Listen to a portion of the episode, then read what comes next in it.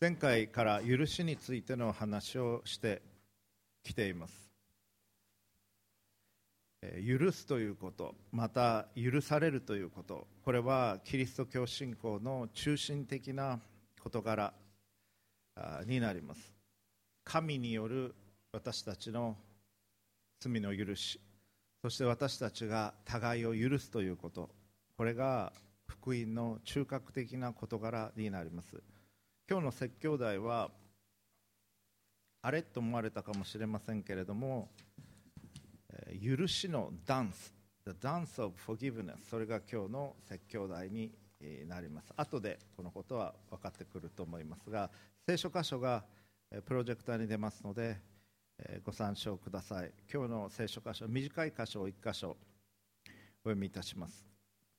新約聖書ヘブル人への手紙12章の2節です。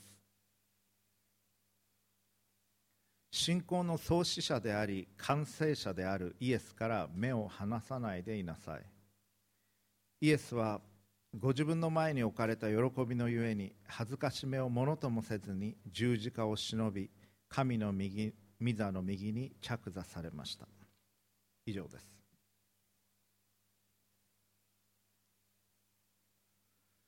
教会に行きますとほとんどの教会で世界中どこに行っても十字架があります。そしてまた皆さんの中には十字架のペンダント十字架の何かを持っておられる方もいらっしゃるでしょう。十字架というのは教会の印です。でも十字架というのはもともとは処刑の道具でした。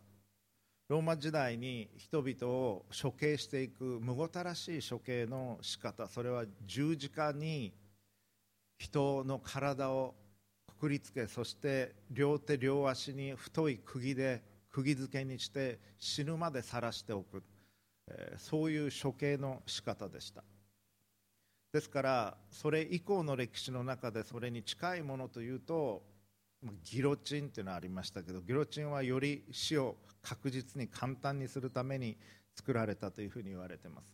あるいは今日的な電気室だとかあるいはガス室だとかそういった類のもの十字架というのはそういうものでした皆さんの中で十字架のペンダントを持っている方はいらっしゃると思いますが、えー電気室のペンダントを持っている人はあんまりいないと思います、えー大体あんまり売ってないと思いますけれどもも持ってるとしてもヘビメタとかやってる人ぐらいではないでしょうかでも十字架はとても美しいものとして皆に好まれます。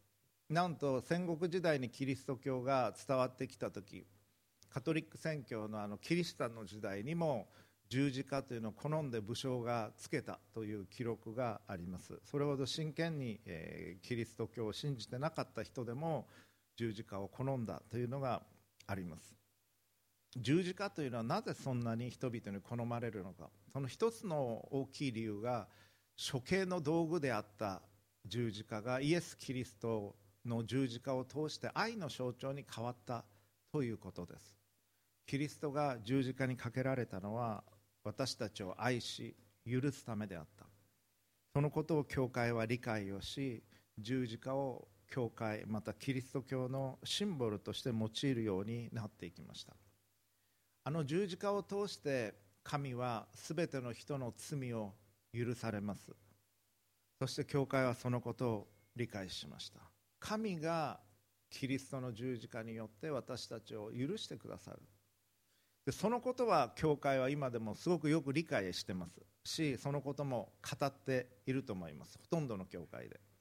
しかし互いを許し合いなさい。神が許してくださったように他の人のことを許しなさい。ということはしばしば無視されています。あるいは忘れられています。あるいは忘れてないけれども実行不可能なこととして、まあ、努力目標としてあるいは天国に行ったらそういうふうになれるのかなというふうな程度で扱ってしまう。しかし先ほど一緒に祈りました主の祈りではこの互いを許すということはすごく重要なこととして記されています。マタイ福音書でお読みします。マタイ福音書6章の9節からイエス様はこういうふうに教えられています。だからこう祈りなさい。天にいます私たちの父よ。皆が崇められますように。御国が来ますように。御心が天で行われるように。地でも行われますように。私たちの日ごとの糧を今日もお与えください。私たちの負い目をお許しください。私たちも私たちに負い目のある人たちを許しました。私たちを試みに合わせないで悪からお救いください。国と力と栄は常しえにあなたのものだからです。アーメン。そして14節。もし人の罪を許すならあなた方の天の父もあなた方を許してくださいます。しかし人を許さないならあなた方の父もあなた方の罪をお許しになりません。これがイエス様が主の祈りの中でまたその直後で語られた内容です。もし他の人のことを許すならば天の父もあなた方を許してくださいます。もしあなた方が許さないなら他の人のことをあなた方の父も天の父はあなた方の罪をお許しになりません。これものすごく重要な事柄です実際に。教会は十字架による神の私たちの罪の許しは語りますがもし我々が互いに許さないのならば天の父は私たちの罪をお許しになりませんということはしばしば無視してきました。先週紹介した「許されたものとして許す」という本。あの本を翻訳するに至ったのはこの許しということがどれほど重要か。そして今特に日中韓米の和解の働きを行ってきていますが2012年から行ってきていますがデューク大学進学部とともに日本と韓国の関係は戦後今最も悪い状況にあります。残念ながら。そして中国とアメリカは経済戦争をしている。そして香港は自らの自由のために200万人ものデモが起こっている。そして台湾にもその影響がいってそういう状況の中で私たちは生きている。その中でキリスト者としてどうやって平和を作っていくのかどうやって許し合っていくのか。もし許しが教会にないならば神の許しをどうやって人々が知ることができるのか。教会こそがまず神の許しを知り互いを許し合う。そのような共同体コミュニティになっていかなければならないわけです。ですからこの許しについて先週から特に見てきています。次の画像を出してくださいますか。先週のテキストですけれどもこれはずっと覚えていていただきたいと思います。エペソ書の4章の32節。一緒にお読みしましょう。3はい。お互いに親切にし心の優しい人となり神がキリストにおいてあなた方を許してくださったように互いに許し合いなさい。はいありがとうございます。これは単なる努力目標ではなくて単なるいい言葉ではなくてとっても大切な言葉として私たちが受け取らなければならないことです。親切にするっていうのは、まあ、抽象的かもしれませんけど実はとっても大切なキリスト教的な徳です。互いに親切にする。そして心の優しい人になるということ。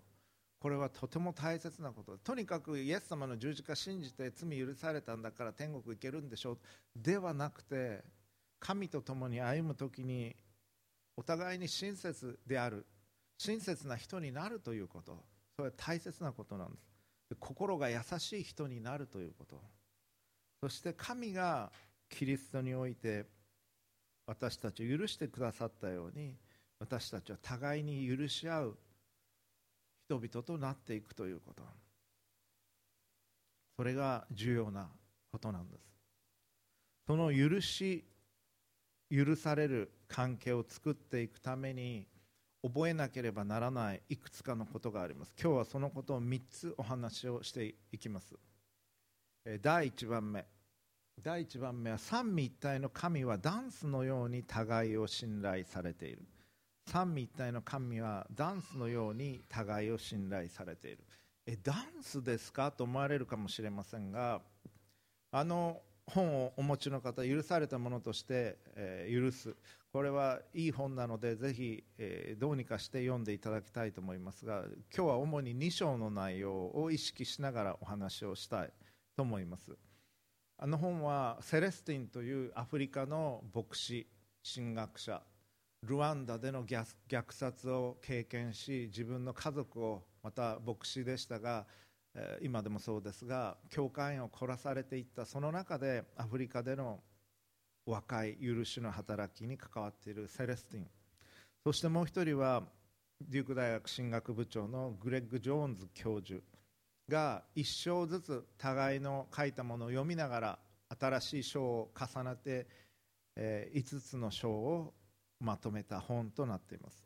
2章はグレッグ・ジョーンズ教授が書かれていますがこの許しのダンスについて彼は書いています。許す生き方を神とダンスを踊るということに例えて書いています。神のことを三位一体の神というふうに私たちは理解しています。キリスト教の伝統の中で父なる神そして子なる神イエス・キリスト。そして聖霊なる神が異なるパーソナリティペルソナというふうに呼びましたけれどもを持ちながら本質において一つである。父なる神ももちろん神だし子なる神イエス様は完全に人であると同時に神だし、えー、神が私たちのために送ってくださった聖霊も神です。この三者が本質において一つであるということ。それを三位一体というふうに言います。で古代の神学者また現代今も生きておられる方でもそういうモチーフを使うのを好まれる方いらっしゃいますが三位一体の神はダンスを踊っているような状況関わり方をしている。そういう解釈があります。そういうモチーフがあります。ダンスを踊る時には三者がもちろんそれぞれのパートがありますけれども手を取り合いそして自分の体を委ね合い一つになって踊ります。これオリンピックの冬季オリンピックのフィギュアスケートなんかでもそういうダンスっていうのはあると思いますけれどもなので三位一体というのは三位一体の神はイメージする時には一緒にダンスを踊っておられる。自らを互いに委ね合っている。そういう姿で理解をします。ペリコレイシスという言葉がその使われるんですけども相互浸透あるいは相互内在というちょっと難しい言葉なんですけれどもイエス様はこういうふうに言われています。ヨハネ福音書14章10節。私が父によりこれ父なる神様です。父が私におられることをあなた方は信じないのですか？私があなた方に言う言葉は私が自分から話しているのではありません。私のうちにおられる父がご自分の技をしておられるのです。父なる神と自分は父なる神はご自分の中におられイエス様が語っている言葉は父なる神が語っておられるんだというふうに言っています。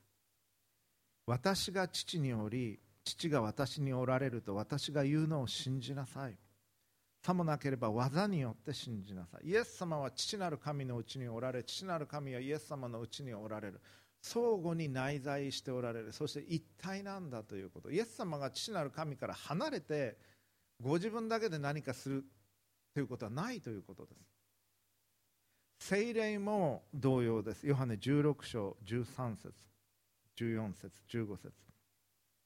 しかしその方すなわち真理の御霊が来るとあなた方をすべての真理に導き入れます。御霊は自分から語るのではなく聞くままを話しただまたやがて起ころうとしていることをあなた方に示すからです。御霊は私の栄光を表します。私のものを受けてあなた方に知らせるからです。父が持っているものは皆私のものです。ですから私は御霊が私のものを受けてあなた方に知らせると言ったのです。この言葉だけ聞くと難しいと思ったかもしれませんけどさっき言ったようにイエス様父なる神とイエス様と精霊が一体なんだということを念頭に置いて理解するとまだ分かりやすいかと思います。父子精霊これが神です。上下関係はありません。父なる神子なる神精霊なる神に上下関係はありません。一体です。一つです。しかし3つのパーソナリティを持っておられる。で御父が中心と言ってよろしいと思いますが上下関係ではない。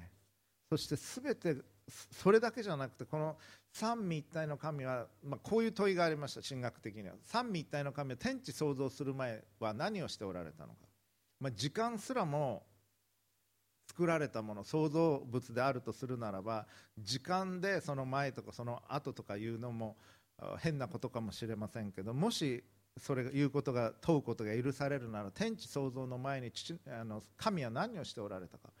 神はその三位一体としての交わり愛の交わりを楽しんでおられた。愛の交わりのうちにおられたというふうに考えられています。その神が宇宙を作ろうとし人間を作ろうとし皆さん私を作られたわけです。そしてこの三位一体の愛の神は私たちと同じような三位一体のうちにあるのと同じような愛の関係を持ちたいと願っておられた。そうして私たちを作られたんです。愛である神が私たちを作られた。だから私たちは心の中心で愛を求めています。憎むようには作られてない。愛するように作られています。愛である神に三位一体の神によって作られたからです。そしてこの神は私たちがその三位一体の神の愛のうちにいるようにと願っておられる。そして私たちがまさにその愛のダンスを神に身を委ねながら踊ることを願っておられる。ダンスというモチーフを用いるならばそういうことになります。ヨハネ14章20節。ここではその三位一体の御父と子なる神イエス様と精霊が相互に内在しているだけではなくて我々がそこに招かれているということが書かれています。ヨハネ14の20その日には私が父によりあなた方が私により私があなた方におることがあなた方に分かります。これイエス様語っておられるんです。弟子たちに対して。その日にはイエス様が私たちのうちにより私たちがイエス様のうちにいる。ようになる。そのことが分かる。そうなった時に何でも必要なもの欲しいものを求めなさい。それが与えられます。そうなった時にあなた方は実を結ぶ生き方をしていきます。というふうに語っておられるんです。私の戒めを保ちそれを守る人は私を愛する人です。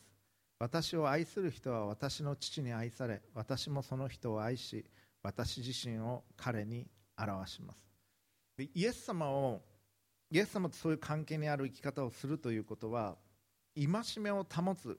そしてそれを守る人。それがイエス様を愛する人だというふうに言われています。でここで注意しなきゃいけないのは立法的にああ分かりました。ややります。やればいいんでしょ？みたいな感じのことは言ってるんじゃないですそれは戒め守ってることにならない。それはイエス様愛してるからしてるんじゃなくてもうやらなきゃいけないからあるいはやるべきだからやる。だけど心は硬くて冷たくてとんがってる。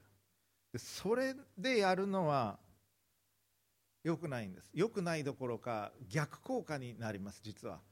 正しいことをしてるのに神を裏切ることって実はあるんです。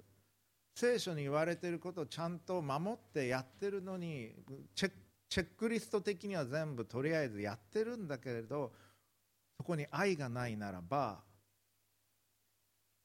神の御心に従ってないばばかりかバックファイヤー的に神に反することを行い心の中でどっかで神を憎み本当は従いたくないと思いながらその思いを抑えてやりそうするとどこかでプチって切れるんですね。だからそれはしちゃいけない、まあ日曜日は礼拝行かなきゃいけないんでしょ。だったら行きます。はい分かりましたと言って礼拝に来てたらよくない。それだったらひょっとしたら来ない方がいい日もあるかもしれません実は。私はもう死んでも礼拝に行くようにって教育されてきたのであの洗礼を受けた礼拝は死守するようにって言われてきたので日曜日の礼拝を休むということは私の中では洗礼を受けてからずっともう考えられもしなかったことですけれどもでも長くキリスト者として歩みさまざまな経験をする中で心がこもってなくて正しいことをするっていうのは逆効果。自分にとっても。いやむしろ自分にとって逆効果。だというふうに感じます。聖書には明確に書かれてないからあくまでも推測の域を出ないんですけどもユダという弟子が十二弟子の中の一人でいました。ユダはユダはすごくイエス様を愛しイエス様に従いたいと思いイエス様に仕えていたマリア様にも仕えていたというふうに私は聞いています。しかしどっかでねじれたんだと思うんです心が。どねじれたけどずっとイエス様と寝食を弟子たち一緒にしてましたから3年間。ずっと最後までいました。最後までいたけれども裏切ってしまうようになった。でもきっと彼は心が優しい。人だったんでしょう。で自分がやったことに気づいた時にもうどうしていいか分からなくなった。イエス様をあんなに大切だってイエス様を自分に悪いこと全くされなかった。イエス様を裏切ってしまった。我に帰った時に、まあ、半分我に帰った時にどうしていいか分かんなくて弟子たちのもとにも帰れないしそして彼は自らの命を絶った。イエス様ユダのことも愛しておられたんです。最後の最後まで。イエス様が十字架にかかって亡くなられた後一番先に救いに行かれたのはユダのことだと思います。イエス様ユダがどういう人か知ってました？ユダの弱さも知っていた。ユダが今どこで何をしているのかご自分が十字架にかかられる時も思っておられたでしょうきっと。イエス様ってそういう方なんです。愛以外の動機で何もされない。だから私たちが愛以外の動機で何かしようとするときにそれ正しいことであっても良くないことにあるんです。だから第一コリント13章はどんなに知識があってどんな霊的な経験をしても財産全部献金しても殉教のために焼かれるために身を渡しても愛がなかったら全く意味がないというふうに書いてる。だからイエス様ペテロが3回知らないって裏切った時にヨハネ21章。ガリラヤ湖畔で漁をしている時に声をかけ朝食の用意をし彼らを招いた時に3度問いました。その問いはあなたは私を愛しますか？という問いでした。それが一番大切なことでありそれがペテロにとって多分十分に理解まだされてなかったことだったんだと思います。だから正しいことをしてても戒めを守っててもそこに愛がないならばそれはイエス様が言われてることしてることにならないそしてイエス様を愛する人は父に愛され御父は全ての人愛しておられますけど特に愛されイエス様もその人を愛し私自身を彼に愛します。その愛の関係がイエス様との愛の関係ができる時にイエス様がご自身を我々の人格の中に表してくださるんだと思うんです。そういう生き方をしなければいけない。でパリサイ人がどうしてあれほど厳しく聖書の中で福音書でイエス様に叱られているのか。パリサイ人は当時の社会で尊敬されている人たちでした。言ってみたら進学教授みたいな感じでした、まあ、自戒の念を込めて言うわけですけれどもそれが一番聖書は知ってるのにルールも守ってるし立法を守ってるのに白く塗って墓のようだって言ってイエス様に一番叱られてるんです。正しいことはしてるけれどそのうちに愛がないからです。だから進学教授って本当に気をつけなければならないと思います。正しいことを知っててやってるように見えてもそこに愛がなかったら神の御心に沿ってない。ただ戦い相手を批判し真理を主張するというのはこれは神のやり方ではないということです。でイエス様と御父そして精霊様の関係は愛の信頼関係なんです。だから我々がクリスチャンになるということはイエス様の愛を知りイエス様を愛するということ。神の愛を知り神を愛するということ。精霊の助け愛を知り精霊様を愛するということ。三位一体の神と共に愛のうちに生きるようになるということ。そして互いを愛するようになるということなんです。三位一体の神は愛のダンスを美しく踊っておられる。そのことを我々まず第一番目に覚える必要があります。そして第二番目に神とそのダンスを踊るように招かれているということ。で許しとは神と踊るダンスのよう。Forgiveness is like dancing with God これ2番目の点です。1番目の点は一応英語でも言っておくとこれあの音声だけで聞いておられる方いますから The triune God trust one another like dancing これが1番目のポイントです。ヨハネ福音書15章の4節。イエス様の言葉。私にとどまりなさい。私もあなた方の中にとどまります。枝がブドウの木についていなければ枝だけでは実を結ぶことができません。同様にあなた方も私にとどまっていなければ実を結ぶことはできません。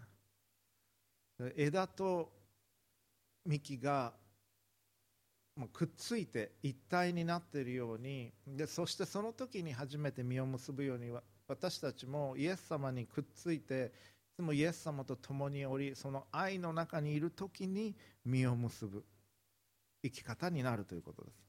で許しというのはこのダンスを学ぶように学んでいかなければならない。ということです。一度礼拝説教で引用しましたけれどもその本の2章まだ翻訳やって途中の時に1回引用しましたがこのグレッグ・ジョーンズ教授の高校時代の友人の話が出てきます。で高校時代の友人は木曜日の夜に社交ダンスのレッスンに通っていたということです。アメリカのことですね。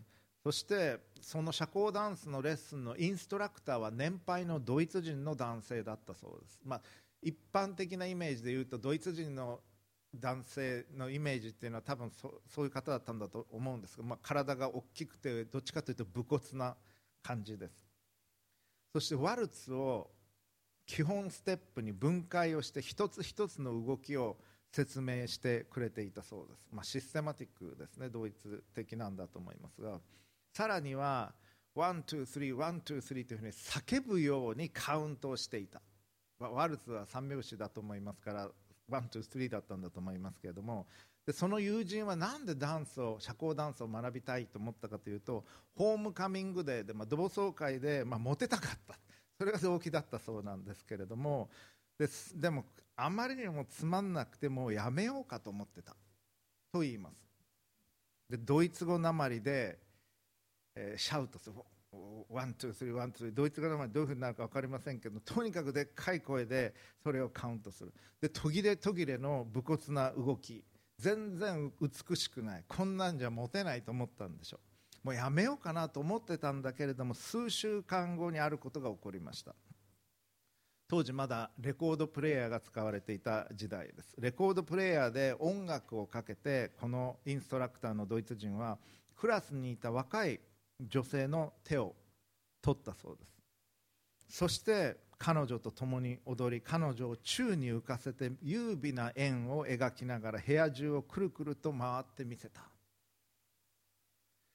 引用です。私の友人は学んできたさまざまなステップがどのようにして一つとなりダンスを作るのかを目にした時クラスに残ることを決めた。と書かれています。あこうなるのか。でこの女性は同じような初心者の女性だったんです。だけどそんなに美しく踊ることができた。その本の2章を引用します。聞いててください。キリスト教の神学者たちが父子精霊の関係を説明してきた方法の一つは三者によるダンスの例えでした。つまり完全な愛によって常に自らを互いに差し出し三者であり同時に一人であるのです。三位一体の愛は神との交わりのために作られた私たちに神の愛として溢れ出ます。許しは私たちが三位一体として礼拝する神のまさに確信です。ですからイエス・キリストのあがないキリストの贖いの技を通し精霊の力によって私たちが許すことができるように許されることによって神のダンスに加わるときに私たちは神の愛の動きに身を任せているのです。傷ついた人が神のダンスに身を委ねていく中で神の許しによって癒されキリストの体の中で学び生かされていくのを見るほど素晴らしいことはこの世にはありません。というふうにジョーンズ教授は書いています。三位一体の神が愛のダンスを踊りそして三者であると同時に一人の人として踊りそしてこの方が私たちを招いておられる。一緒にその愛の歩みをすることができるように神と共に歩むことができるように。でこれは学んでいかなければならないんです。でダンスをステップを学んでいかなければならなかったように彼の友人が私たちもそのステップを学んでいかなければならない。全体像が最初は見えないかもしれないしもうやめようかなと思うことあると思います。だってもうあの人ひどい人だし関係は良くならないし自分には許す力もないし許せたらいいだろうけどもう無理と思ってやめようかなと思うと思います。だけどやめちゃいけないんです。それが3番目のポイント。3番目は許しのダンスを学ぶということを選んでください。We should choose to learn the dance of forgiveness. もしそれを諦めてしまったら何が残りますか？憎しみを持って生きることあるいは忘れようとすること。時間が解決する。ある場合はそういうのはあるかもしれませんけど多少は。でも多くの場合はそうではない。がんになった。時間が解決してくる。そんなことはありません。より悪くなります。虫歯になった。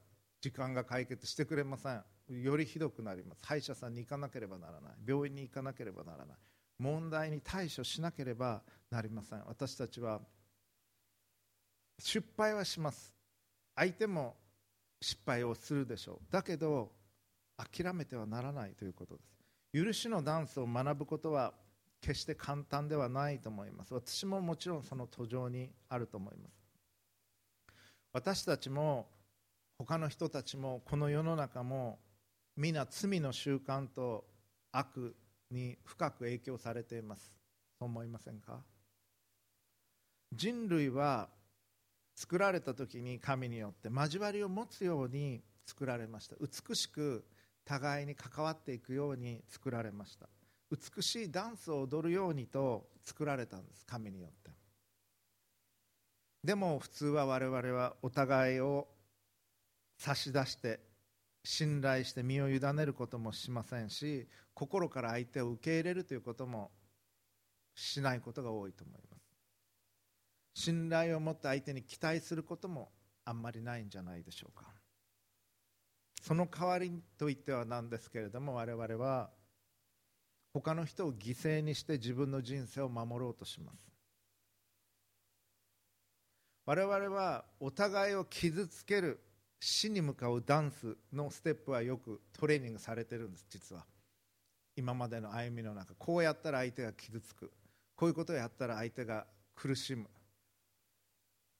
相手を犠牲にして生き残っていく。そういうダンスの仕方はよく訓練されていると思います。しかし許しのダンスについてほとんど練習をしてきていない。教会っていうのはそれを学んでいくところでもあるんです。でこの本の中では、えー、6つのステップを書いています、まあ、それはご自分で読んでください。ちょっとだけ紹介しますけれども。1番目ジョーンズ教授が挙げてるのは真実を伝えるということ。争いが起こった時にこれはそれで個人間でも起こるでしょう。家庭の中での争いでも当てはまるでしょうし友人や知人の間でも当てはまるでしょうし国家間でも当てはまると思います実際に。1番目真実を伝えるということ。争いが起こった時に誠実にそして忍耐を持って語るということ。2番目怒りを認めるということ。怒りと辛さ。そしてそれを乗り越えたいという思いをはっきりと認識する。痛みがあり怒りがありでもそれをだから昆虫症っていうんじゃなくてそれをでもそれを乗り越えたいんだという思いを自分の中でしっかり理解するということ。そして相手にも伝えるということです。そして3番目他者に対しての関心を持つ。その争っている相手も神の子供であるということ。神によって作られた人であるということを認めその人の幸福を求めるということです。あんなやついなくなればいいって思うでしょうけどそうじゃなくてその人の幸福を願うということ。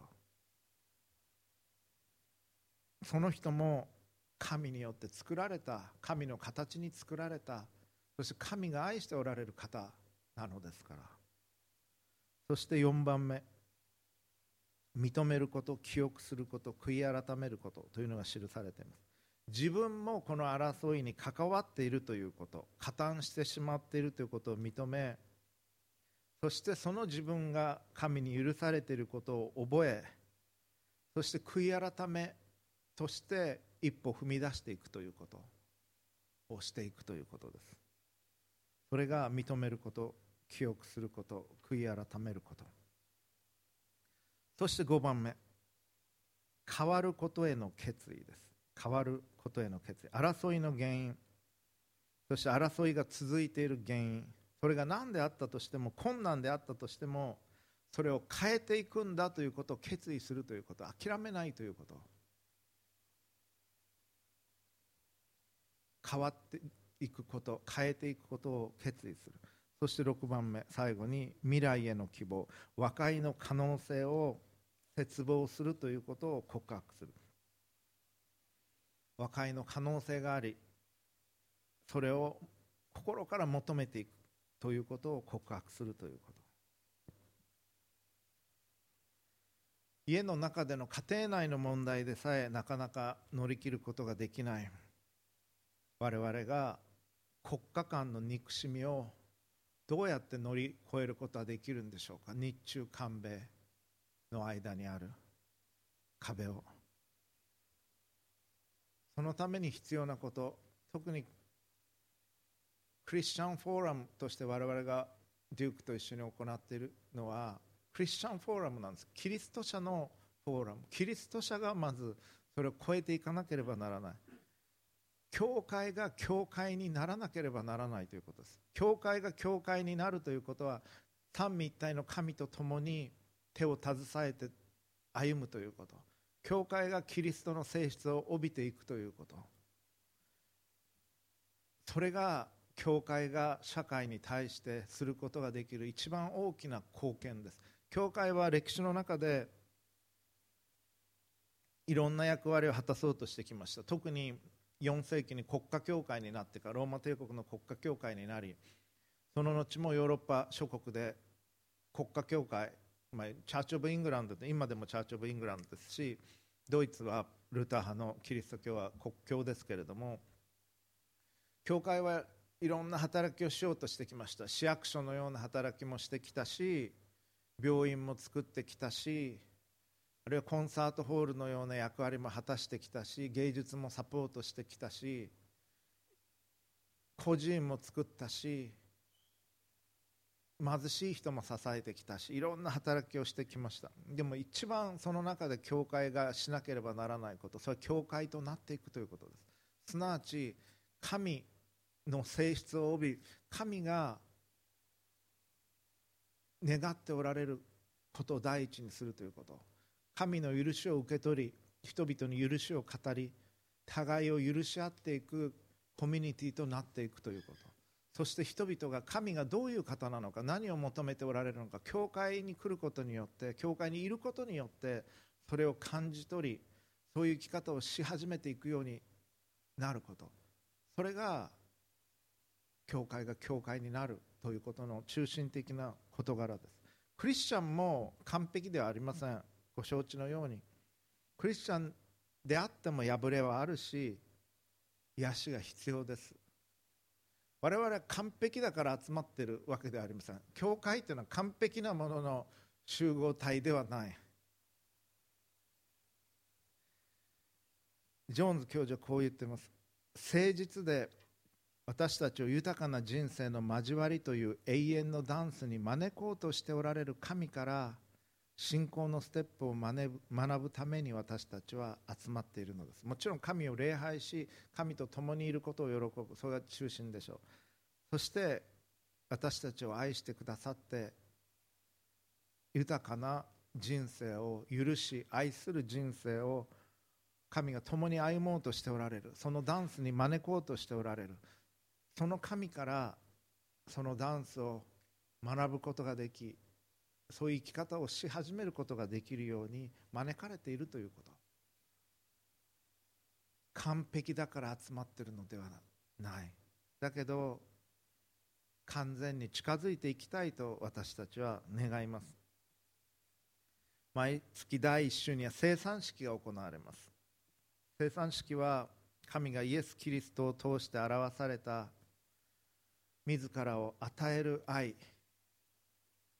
それによってその最後の晩餐の出来事を覚えパンを裂きブドウ酒ブドウジュースを飲みイエス様がされたことを覚え十字架を覚えながら復讐と暴力そして抑圧と絶望という生き方を神は十字架によって破壊されたんです。そのことを生産式のたびに思い起こします。私たち復讐しなくてもいい生き方がある。互いを許す生き方がある。それを悪を受けられたイエス様が愛によって打ち勝つことによって見せてくださった。新しい生き方が始まった。それがあの生産の旅に私たちは思い起こすのです。ジョンズのジョンズ教授の引用です。罪を告白し合い生産に預かることにより私たちは自らが罪人であることを思い起こすばかりではなく私たちはキリストによってすでにあがなわれそして現在もあがなわれているのだということを思い起こすのです。つまり私たちは思い出すのです。私たちが大きな舞踏会に招かれているということ。皆さんや私は神の大きな舞踏会に招かれているんです。天の御国における。三位一体の神の許しと愛の舞踏会に招かれてそのステップをこの地上において生きていく中で練習をしていくんです。もちろんその中では相手の足を踏むこともあるでしょうし足を踏まれることもあります。もういいや諦めたくなることもあります。でもその舞踏会が待ってるんです。でこの地上にいる間もうそういう生き方をし始めることができる。グレッグ・ ジョーンズ教授の友人のダンスクラス。あのインストラクターによって宙に挙げられた若い女性のことを思い起こしたいと思います。彼女も他の人たちと同じように、まあ、初心者でした。どうにかステップを学んだばかりでした。しかしその熟練したインストラクターの手にかかった時に彼女は宙に舞ったんです。彼女は恵みを映し出すものとして用いられたんです。そしてジョーンズ教授は言います。熟練したダンサーが時に初心者に与えるアドバイスがあります。これ重要です。下を見ないこと。私から目を離さず私のリードについてきなさい。それは今日の今日最初にお読みした聖書箇所です。信仰の創始者であり完成者であるイエスから目を離さないでいなさい。イエス様がこのダンスを踊ってくださるんです。だからイエス様から目を離さずにイエス様のリードに従って歩んでいくんです。これすごく大切なことです実は。いつもイエス様のことを思っているということ。いつもイエス様が我々のことを見ていてくださいます。その眼差しを見ようとするということ。我々忙しい時にあるいはいっぱいいっぱいになる時にレポートがあったり試験があったり課題があったりする時にもうそれどころじゃないと思ってしまいます。でもいつも今もこの瞬間も思ってください。イエス様があなたのことを見つめておられるということ。そしてこのイエス様の眼差しを感じイエス様を見るんです。そしてこの方が許しのダンスを踊らせようとしていてくださること。覚え下を見るんじゃなくて問題を見るんじゃなくてイエス様が何をしようとしておられるかイエス様に身をお委ねする。自分の身を委ねる。そして次がどういうふうになるかしばしばわからないです。イエス様全部は教えられません。弟子たちをリードする時もそうでした。次にもうすぐ次のことは言われることはありますけど何が起こるかわからないし状況によって相手の反応によって違う風になっていくこともあるでしょう。でもイエス様を見ていくということです。そして諦めないということ。もし我々が自分が問題に直面している人をあの人はすごい問題のある人難しい人難しい国として見るならばいやそうとしてしか見ていないならばもうイライラしてしまって許しのステップを踏めないでしょう。そこまで苦労してもうやっていく一緒にやっていく価値はないと思って諦めてしまうと思います。しばしばそういう気持ちになると思います。だけれども諦めないでイエス様の眼差しを見つめながらこの方がリードしてくださる。この方に身を委ねる時に我々が初心者であっても完全でなくてもそういう歩みをし始めることはできるんです。だから諦めないということを決めてほしいと思います。私たちは父子精霊の永遠につながるダンスに招かれています。招いてくださった方は私たちの間を歩きながらご自身がこのすべてのステップの達人であることを見せてくださいます。大切なことは下を向かないことです。そして聖書が語るように信仰の創始者であり完成者であるイエス様から目を離さないでいるということです。これは私もそういうイメージというのは意識するようにしています。イエス様の眼差しを感じそれを見ていくということ。今本当に練習してみてください。今イエス様の眼差しをちょっと感じてみてください。想像してみてください。イエス様あなたのことを見ておられる。そしてあなたの人生をより豊かなものにしたいと願っておられるんです。どうにかして救いたいと思っておられる。どうにかして助けたいと思っておられる。そしてそこに愛が流れるようにご自分の愛が流れるようにイエス様の願っておられる。イエス様の許しがあなたのうちに流れるようにそしてあなたとその人の関係のうちにその国との関係のうちに流れるようにイエス様願っておられるんです。その眼差しを覚え他のものではなくイエス様を見るということ。その時に私たちが下手くそであっても美しく舞うことができる。そういう役割を果たすことができるんです。家庭において職場において近所において学校において国際関係においてお祈りをいたしましょう。父子聖霊なる神様尊いお名前をあがめます。